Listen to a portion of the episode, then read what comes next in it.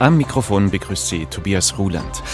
Mit einer täglichen Nutzungsdauer von rund 45 Minuten liegt TikTok in Deutschland auf Platz 1 der sozialen Medien. Tendenz steigend. Was derzeit auch deutlich zunimmt, ist die Verbreitung von Antisemitismus, Israelhass und Verschwörungserzählungen auf TikTok. Darüber reden wir gleich mit Deborah Schnabel, der Direktorin der Bildungsstätte Anne Frank, die die Radikalisierung durch TikTok erforscht hat.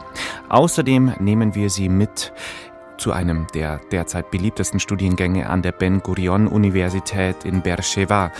Grundkurs Gaza. Und schließlich landen wir in Kenia, wo Starregisseur Tom Tikwa eines seiner Herzensprojekte realisiert hat. Nein, kein Film, sondern ein Kunst- und Kulturzentrum mitten in den Slums von Nairobi. Kulturwelt. Das aktuelle Feuilleton auf Bayern 2. 15 Jahre hat der in Dublin geborene und in Berlin lebende Maler und Songschreiber David Haderman an seinem Debütalbum gearbeitet und geschrieben. Dafür ging es mit den Aufnahmen dann umso schneller, das hat nämlich nur fünf Tage gedauert. Pulling at the Briars. Die Platte ist wunderbar sehnsüchtiger Indie-Folk und wir hören hier schon die ersten Takte von I Heard You Calling.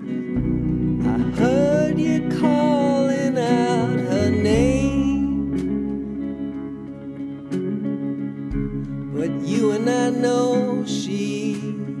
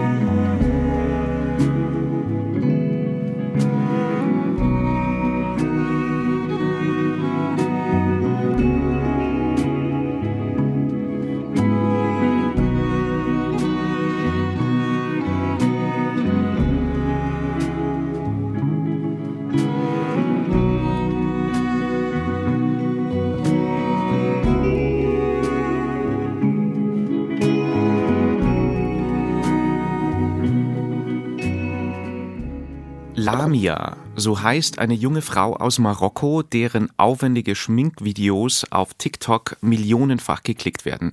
Besonders erfolgreich ist ein Video von Lamia, in dem sie ihr Gesicht per Schminke in eine Nahostlandkarte verwandelt und nebenbei eine verfälschte Geschichte des Palästina-Konflikts erzählt. Lamia ist nicht die einzige TikTokerin, die sich seit dem 7. Oktober in eine Polit-Creatorin verwandelt hat. Creator, Creatorin, das Pendant zu den Influencern auf Instagram. Das Agieren von Lamia auf TikTok ist nachzulesen in einer neuen Studie der Anne Frank Bildungsstätte. Titel die TikTok-Intifada, der 7. Oktober und die Folgen im Netz. Mitautorin der Studie ist Deborah Schnabel, Direktorin der Bildungsstätte Anne Frank. Frau Schnabel, den Begriff TikTok-Intifada haben Sie sich jetzt nicht ausgedacht. Er existierte als Hashtag bereits vor dem 7. Oktober. Was steckt hinter dem Begriff? Ja, genau. Der existiert seit 2021. Wir können das immer so sehr schön beobachten, immer dann, wenn es zu Eskalation im Nahen Osten kommt, zu Spannungen, zu Gewaltübergriffen, dann schwappt das eben auch ins Netz über und auch hier nach Deutschland. Und das war eben genauso eine Situation. 2021 kam es erneut zur Eskalation im Nahen Osten. Und dann ging eben ein Video viral, wo man eine palästinensisch gelesene Person sah, die dabei gefilmt wurde, einen orthodox gelesenen Mann zu ohrfeigen. Dieses Video wurde dann auf TikTok gestellt und wurde innerhalb kürzester Zeit sehr krass verbreitet. Das hat natürlich auch NachahmerInnen angezogen, die dann auch versuchten, Gewaltübergriffe zu filmen und auf TikTok zu stellen. TikTok hat das zwar gelöscht, dann aber zu spät, so dass dieses Video eben noch vielfach geklickt werden konnte. Sie sprechen von einer Speed-Radikalisierung, die auf TikTok besonders krass zu sein scheint. Sie haben das nicht nur beobachtet, sondern auch selber in einem Feldversuch ausgelotet. Wie lief das ab? Es ist natürlich so, dass diese schnelle Radikalisierung auf TikTok nur deshalb möglich ist, weil so wenig Wissen vermittelt wird im Alltag, zum Beispiel auch zum Thema israelbezogener Antisemitismus. Wir haben in Deutschland das Problem, dass wir uns sehr stark den historischen Antisemitismus, die Vergangenheit anschauen und junge Menschen häufig das Gefühl haben, das hätte alles gar nichts mehr mit ihnen zu tun und es sehr, sehr viele Leerstellen gibt, was das Thema Antisemitismus betrifft. Wäre das nicht so, würden SchülerInnen, junge Menschen, junge Erwachsene natürlich diese Verschwörungserzählungen viel besser dekodieren können auf TikTok. Und es könnte nicht zu einer so schnellen Radikalisierung kommen. Darüber hinaus funktioniert TikTok ja über diesen vielbesagten Algorithmus, der sehr stark ist und sehr gut für TikTok funktioniert, was bedeutet, dass man innerhalb kürzester Zeit eben in Filterblasen hineingerät. Man kann innerhalb von 45 Minuten eigentlich den Algorithmus so manipulieren, dass man in einer radikalisierten Filterblase landet. Und wir haben wirklich auch festgestellt bei unseren Feldversuchen, das macht man dann so, dass man ganz neue Profile anlegt, um eben sicherzustellen, dass das Profil nicht bereits vom Algorithmus erfasst wurde und es da sozusagen eine Vorprägung gibt. Mit diesen neuen Profilen bestimmte Begrifflichkeiten eingegeben. In das Suchfeld von TikTok, zum Beispiel die Hamas oder auch das Wort Jude. Und dann stellten wir fest, äh, dass wir, ohne dass wir vorher irgendetwas anderes angeschaut hatten, eben sehr schnell bei sehr extremen Meinungen und Inhalten landen, bei despektierlichen Aussagen. Es gab fast nie wirklich, ich würde sagen, ein Prozent der Fälle, wo eine neutrale, objektive, sachliche Information vermittelt wurde. Mhm. Und das finden wir schon sehr extrem in Anbetracht dessen, dass SchülerInnen auch für ihre Schulaufgaben, für ihre Hausarbeiten, zur Wissensaufnahme auf TikTok recherchieren. Können Sie uns auch noch eine Einschätzung geben oder haben Sie das auch verfolgt, wie die Ereignisse rund um die Berliner Unis auf TikTok ihren Niederschlag finden? Auf Twitter zum Beispiel habe ich jetzt das Video von dem jüngsten Eklat gesehen im Hörsaal der Humboldt-Uni. Das war eine Podiumsdiskussion am Donnerstag, zu der auch die israelische Professorin und Richterin Daphne Barak Eres eingeladen war. Die musste dann abgebrochen werden, die Diskussion, nachdem der Protest pro-palästinensischer Aktivisten zu eskalieren drohte. Ich habe eins der Videos gesehen ohne Vorabinfo hätte ich den Kontext nicht auf Anhieb verstanden oder durchschaut. Das ist natürlich hochgefährlich, dass sowas auf TikTok, das ohnehin alles sehr verkürzt und mini-videoclippig darstellt. Die Gefahr ist doch sehr groß, dass das auch besonders dann auf TikTok missbraucht wird, oder? Genau, die Gefahr ist sehr, sehr groß. Sie haben die Verkürzung, die Verschlagwortung, die sogenannte Clickability, die diese Videos brauchen, angesprochen, die gar nicht die Komplexität von menschlichen Diskursen abbilden können. Das finde ich sehr, sehr hochgefährlich. Auch diese Verkürzung mit Hashtags, in denen sich dann teilweise sowohl unterstützende Meinungen, die wirklich daran interessiert sind, auch Solidarität mit Opfern beispielsweise zu bekunden, mischen mit extremistischen Inhalten und das bekommt man dann alles gemeinsam in einen Feed gespült. Und wir müssen einfach sehen und sehr genau beobachten, wie Meinungsbildung heute abläuft. Ich glaube, wir sind noch zu sehr in dieser Wahrnehmung drin, dass die Meinungsbildung im zwischenmenschlichen Miteinander, also im Face-to-Face -face gebildet wird oder stattfindet und dann ins Netz getragen wird. Mittlerweile ist es aber so, dass häufig die Meinungsbildung im Netz anfängt und dann ins Miteinander getragen wird und sich dann so hybride Meinungsbildungsschleifen bilden. Und wir häufig sehen, dass das, was zum Beispiel an den Universitäten passiert, sich eins zu eins auch dann wieder im Netz wiederfindet. Die Aussagen, die Diskurse, aber auch die tatsächlich antisemitischen Akte. Also ich erinnere mich, als in der Berliner Bibliothek durch die Lautsprecher antisemitische Parolen gerufen wurden. Das wurde dann auch eins zu eins in die sozialen Medien getragen, ohne dass es kontextualisiert werden würde. Und da denke ich besonders natürlich auch immer an die Opfer von antisemitischer Gewalt, die Betroffenen, die das dann ungefiltert auch in ihren Feeds sehen und es einfach eine wirklich Bedrohung auch darstellt für viele. Der Untertitel Ihrer Studie lautet Analyse und Empfehlungen der Bildungsstätte Anne Frank. Wie sehen denn Ihre Empfehlungen aus? Uns ist es sehr wichtig zu betonen, dass wir nicht dazu aufrufen, dass alle jetzt von TikTok runtergehen sollen oder dass wir jetzt TikTok nicht mehr nutzen dürfen oder dass TikTok in irgendeiner Weise eine per se radikale Plattform wäre. Ganz im Gegenteil.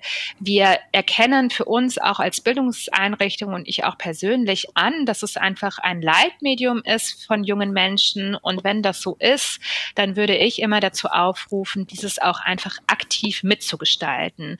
Und was wir sehen, ist, dass es als solches äh, nicht wirklich ernst genommen wird, dass viele verschleppt haben, sich ernsthaft damit zu beschäftigen. Und das kollidiert gleichzeitig mit der hohen Dynamik dieser Plattform. Die entwickelt sich einfach sehr, sehr schnell und erreicht innerhalb kürzester Zeit in wenigen Monaten einfach Millionen von Menschen. Und ich glaube, das müssen wir anerkennen und müssen dann gucken, wie können andere Meinungen, Positionen und Inhalte auf TikTok viel stärker gespielt werden, so dass es auch ein Gegengewicht gibt zu den radikalisierten antisemitischen und rassistischen Inhalten, die wir da wiederfinden. Das sagt Deborah Schnabel, Direktorin der Bildungsstätte Anne Frank und Herausgeberin der Studie Die TikTok-Intifada, der 7. Oktober und die Folgen im Netz. Und ich sage ganz herzlich Dankeschön fürs Gespräch, Frau Schnabel. Vielen Dank auch so.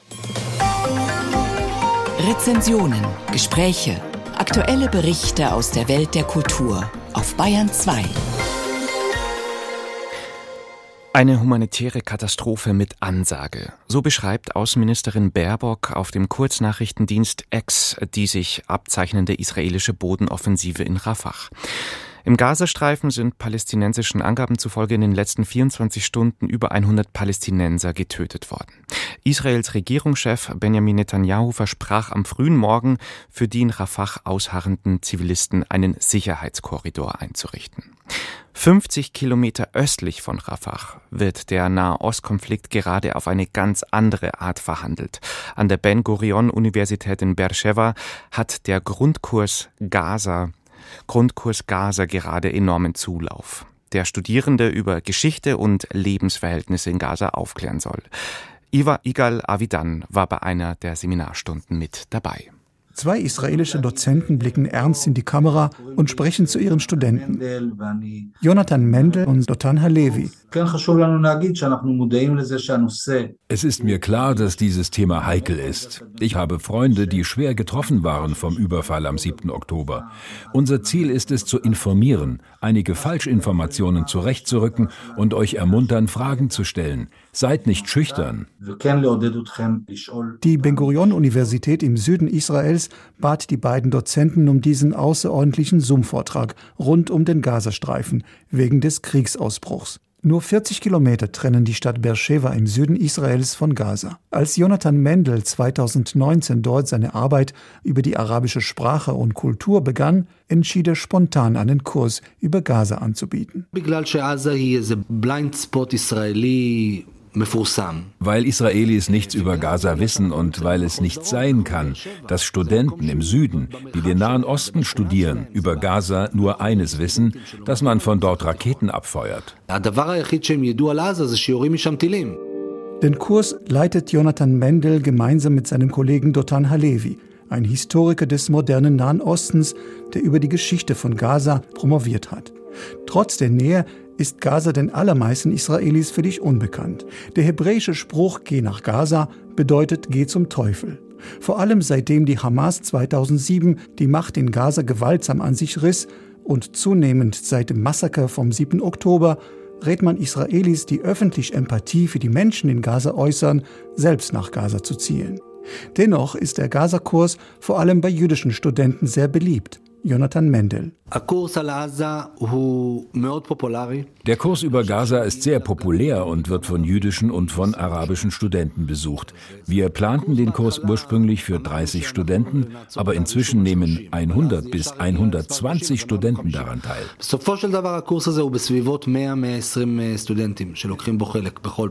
Was die Studenten aus dem Kurs mitnehmen, dazu meint Jonathan Mendel. התגובות הכי מרגשות או מיוחדות Die Reaktionen der jüdischen Studenten, die mich am meisten bewegen, sind, dass sie im Kurs die Menschen in Gaza entdeckten. Das zeigt, dass er erfolgreich ist. Denn jüdische Israelis wissen nur eines über Gaza, dass man von dort aus Raketen auf uns schießt. Für sie gibt es in Gaza weder Musik noch Kultur, weder Universitäten noch Fußball oder Surfing oder Probleme zwischen Männern und Frauen. Diese Entmenschlichung, übrigens auf beiden Seiten, ist sehr gefährlich gefährlich. Denn Dozenten ist wichtig, möglichst verschiedene Perspektiven über Gaza einzubringen. Deswegen laden sie israelische, palästinensische und ausländische Experten aus verschiedenen Bereichen ein. Auch Filmregisseure, Drehbuchautoren, Schauspieler und Vertreter der früheren jüdischen Siedler dort. Nur Vertreter der israelischen Armee lehnten konsequent ab, und Palästinenser aus Gaza, die die Reaktion der Hamas-Regierung befürchteten. Dotan Halevis These, wonach Israel und die Hamas ein Gleichgewicht herstellten, periodische Kriege und lange Waffenstillstände, brach am 7. Oktober vor seinen Augen zusammen. Seine Perspektive für Gaza hat sich nicht geändert. Gaza kann nicht als Enklave überleben. Der Gazastreifen wurde 1948 künstlich geschaffen und konnte schon damals seine Bevölkerung nicht ernähren. Das Waffenstillstandsabkommen von 1949 sah Gaza als eine vorläufige Lösung von einigen Monaten bis zu einem Friedensvertrag mit dauerhaften Grenzen, was bis heute nicht geschehen ist. Das damalige Flüchtlingslager wurde als ein politisches Territorium abgeriegelt. 75 Jahre später ist das eine tickende Bombe, die am 7. Oktober explodierte. Die Öffnung von Gaza muss im Rahmen eines politischen Abkommens zwischen Israel und den Palästinensern zum Ende des Konfliktes geschehen. Einblicke waren das in den Grundkurs Gaza an der israelischen Ben Gurion Universität in Beersheba der zu einem besseren Verständnis zwischen Israelis und Palästinensern beitragen will. Gleich um 12.23 Uhr, Sie hören die Bahn 2 Kulturwelt mit einem weiteren Song von David Heddermans Debütalbum Pulling at the Briars. Permanent Blush heißt die Nummer. Permanente Schamesröte.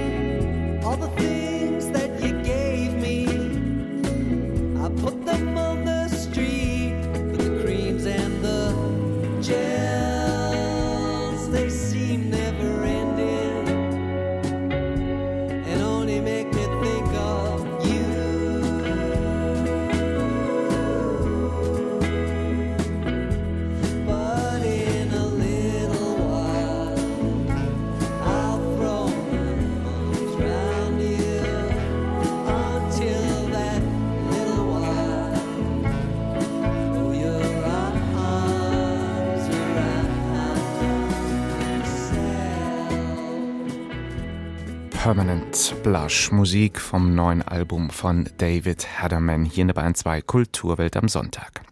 Lola rennt, das Parfüm oder Babylon Berlin, allesamt Film- und Serienerfolge, die wir mit einem Namen verbinden. Tom Tykwer. Der Erfolgsregisseur und Produzent hat schon auf der ganzen Welt gedreht und gearbeitet, unter anderem auch in Kenias Hauptstadt Nairobi. Um den dortigen Kunstnachwuchs zu fördern, hat Tykwer zusammen mit seiner Ehefrau Marie Steinmann vor Jahren eine Stiftung gegründet. One Fine Day. In diesen Tagen war Tykwer wieder einmal in Nairobi, um dort ein Gebäude einzuweihen. Ein Kulturzentrum mitten in Kibera, einem der größten Slums von Nairobi. Von dort berichtet Antje Dikans. One, two, wait. Auch Akrobaten müssen sich wahr machen. Eine Gruppe Kinder steht im Kreis. Unter Anleitung ihres Trainers hüpfen sie, recken die Arme in den Himmel und strecken sich. Der elfjährige Joegen freut sich schon auf das Programm heute. Putzelbäume an Ringen touren und auf Stelzen laufen. Er ist seit einiger Zeit in der Akrobatengruppe. Allerdings heute zum ersten Mal an diesem Ort. Ein gerade fertiggestelltes Kunstzentrum mitten in einem Slum in Kenias Hauptstadt Nairobi. Bunte Gebäude mit hellen Räumen und großen Terrassen. Vorangetrieben haben dieses Projekt Marie Steinmann aus Deutschland und ihr Mann, der Regisseur und Filmemacher Tom Tikva. Sie wollen Potenzial entdecken und Chancen schaffen. Das ist ja das immer noch offensichtlich in vielen Regionen der Welt unterbewertetste Gut, das man als Kind schon mitgegeben kriegt, die kreativen Möglichkeiten zu kennen und die kennenzulernen. Und das ist das Prinzip eigentlich dieser ganzen Initiative, Kinder und Jugendliche in Kontakt zu bringen mit ihren kreativen Interessen und Möglichkeiten. Nicht, weil sie alle Künstler werden sollen, sondern weil man auch, wenn man das dann irgendwann mal rausgefunden hat über sich, auch ein besserer Anwalt oder ein besserer Bäcker oder ein besserer Bürgermeister wird. Tom Tikva ist schon lange in Kenias Filmszene aktiv. Er hat viele Talente gefördert und Nairobi Half-Life produziert, der als erster Film aus Kenia für die Oscars nominiert wurde. Zusammen mit seiner Frau gründete er 2008 die Organisation One Fine Day, um Kinder aus den Slums in Kenia zu fördern. Der Bau des Zentrums ist ein langer gemeinsamer Traum der beiden, erzählt Marie Steinmann. Gefördert wurde das Projekt unter anderem von der Deutschen Gesellschaft für internationale Zusammenarbeit. Unsere Vision ist mit dem Art Center, dass wir Kurse anbieten, wo die Kinder auch regelmäßig kommen sollen. Die können sich dann eintragen im Ballett, Musik, Theater, Tanz, Akrobatik und kreatives Schreiben haben wir im Angebot. Für die Familien der meisten Kinder im Slum ist der Alltag ein Überlebenskampf. Die Eltern hangeln sich von Job zu Job, um irgendwie genug Geld für zumindest zwei Mahlzeiten am Tag zusammenzubekommen. Oft müssen die Kinder schon mitverdienen. Da ist es umso wichtiger, dass sie sich auch entfalten können, meint Tom Tikwa. Man sieht einfach, finde ich, sofort, was für eine transformierende Kraft das hat, dass die sich hier so frei fühlen, dass sie hier so einen Ort haben, der ist ja wie ein Refugium, ne? wenn man sich den Rest dieser Welt hier anguckt, in der die leben.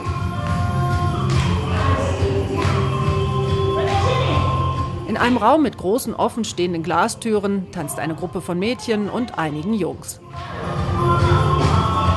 Für viele ist es heute die erste richtige Tanzstunde. Ein paar sind aber schon länger dabei, so wie die zehnjährige Shirley. Sie strahlt über das ganze Gesicht beim Tanzen. Seit sie damit begonnen hat, hat sich für sie viel verändert, sagt sie. Sleep, Wenn sie schlafe, träume sie jetzt immer davon, zu tanzen.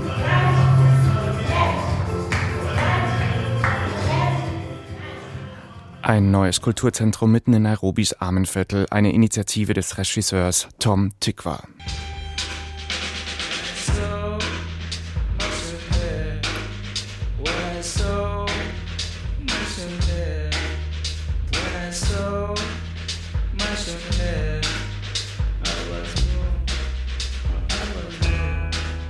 Mushroom heißt dieser Song der Kölner Krautrock-Helden von Can aus dem Jahr 71. Damals war Kenji Damo Suzuki Sänger bei Can. Suzuki wurde in Japan geboren und hat sich dann als Straßenmusiker in Europa durchgeschlagen. Und eines Tages spielte er in München und wurde vom Fleck weg, von der Straße weg, von den Can-Musikern Holger Tschukai und Jaki Liebezeit engagiert. Hat dann drei Platten aufgenommen, zusammen mit Can, Damo Suzuki und sein improvisierter Gesangsstil wurde das Markenzeichen der Band. Jetzt ist Suzuki mit 74 Jahren an den Folgen einer Krebserkrankung gestorben. Soweit die Kulturwelt für den Moment. Am Mikrofon verabschiedet sich Tobias Ruland.